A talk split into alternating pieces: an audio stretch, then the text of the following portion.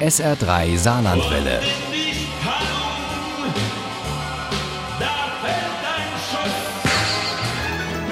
Der Krimi-Tipp.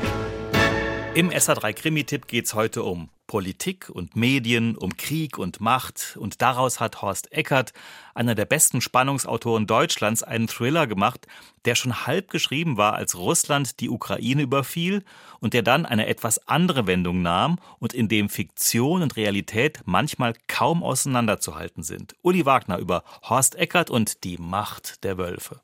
Die Wölfe, das sind natürlich nicht die Tiere, sondern das sind Menschen, die sich fühlen wie Wölfe, die die Macht ergreifen wollen, sich stark fühlen. So umschreibt Horst Eckert kurz seinen neuen Polit-Thriller, der eigentlich überall in der Republik spielt, aber vor allem in München, Berlin und Düsseldorf. Und dort kommen dann wieder der führende Mordermittler Vincent Fay und dessen Chefin Melia Adan ins Spiel. In Die Macht der Wölfe geht es um wirtschaftliche Macht, aber auch um mediale, also um die Macht der Medien und darum, dass diese Macht auch missbraucht werden kann, dass da mit Fake News, mit Meinungsmache gearbeitet werden kann statt mit Wahrheit.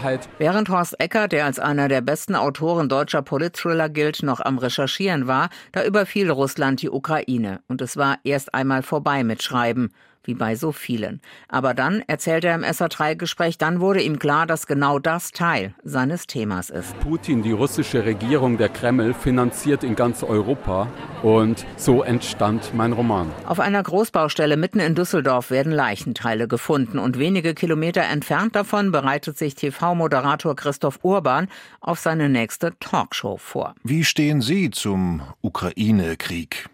Dombacher lachte. Von mir aus kann Putin bis nach Berlin vorstoßen und endlich dort aufräumen. Per Dombacher war der Mann, der einst für den Verfassungsschutz die NSU-Akten entsorgt hatte. Inzwischen machte er an der Seite des Düsseldorfer Multimillionärs Hartmut Osterkamp einen auf Sicherheit. Schon mal daran gedacht, in die Politik zu gehen? fragte der Unternehmer. Wie bitte? Sie haben ganz richtig gehört. Selber machen, statt immer nur zu kommentieren. Wolf sein, nicht das Schaf. Denn die Zeit der Wölfe steht an, mein lieber Urban. Christoph Urban war lange als Sportmoderator bei den öffentlich-rechtlichen zu sehen und zu hören, bis er nach einer verbalen Entgleisung seinen Hut nehmen musste. Inzwischen hat er eine eigene Talkshow bei Deutschland TV. Werden Sie die neue Partei in den Bundestag führen? Sie werden die Geheimdienste an Ihrer Seite haben. Und unseren Sender, sagte Kramer. Ein Angebot, das man nicht ablehnen kann, fasste Bowat mit breitem Lächeln zusammen. Tristan Bowat hatte hinter Dombacher aufgeräumt, als der den Verfassungsschutz verlassen musste. Inzwischen ist Bowat Staatssekretär im Bundeskanzleramt. Nach außen hin also die rechte Hand von Bundeskanzlerin Frings Fassbinder. Und er ist Geheimdienstkoordinator der Bundesregierung und hat beste Connections nach Moskau. Und auf einmal war das die Geschichte, die mich wirklich gepackt hat. Bei einem privaten Ausflug nach Berlin wird Melia zu einem Geheimtreffen ins Kanzleramt zitiert. Mittelsmann ist ihr Vater Andreas Götz. Ohne ihn wäre Ute Frings-Fassbinder nie Bundeskanzlerin geworden. Doch nun steckt sie offenbar in Schwierigkeiten. Tristan Bowart erpresst sie mit einem Vorfall aus ihrer Vergangenheit. Bitte kümmere dich um die Sache. Es geht um mehr als ihren Posten. Es geht um unser Land. Aber selbst der alte Politfuchs Götz hätte nicht damit gerechnet, wie schnell Bowert und Co. die Bundeskanzlerin noch stärker unter Druck setzen werden. Passen Sie auf, Urban.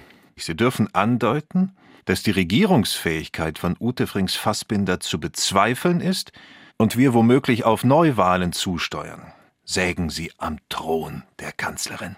Für mich ist Horst Eckert einer der besten Polit-Thriller-Autoren der Republik. Wie ein Seismograph spürt er nicht nur Stimmungen auf und nach, er hat auch ein besonderes Gespür für Gefahren, die sich im Kleinen anbahnen und schneller groß werden können, als viele sich das vorstellen. Das macht seine Polit-Thriller so spannend, aber auch so beängstigend. Das gilt insbesondere für Die Macht der Wölfe. Denn da ist der Krieg nicht nur in unserer Nähe, sondern mitten unter uns. Die Macht der Wölfe von Horst Eckert ist bei Heine erschienen. Das Taschenbuch hat 480 Seiten und kostet 15 Euro. Das E-Book gibt's für 11,99 Euro. Ohne Krimi geht die Mimi nie ins Bett. Für Mimi und andere Krimi-Fans. SR3 Saarlandwelle. Hören, was ein Land fühlt.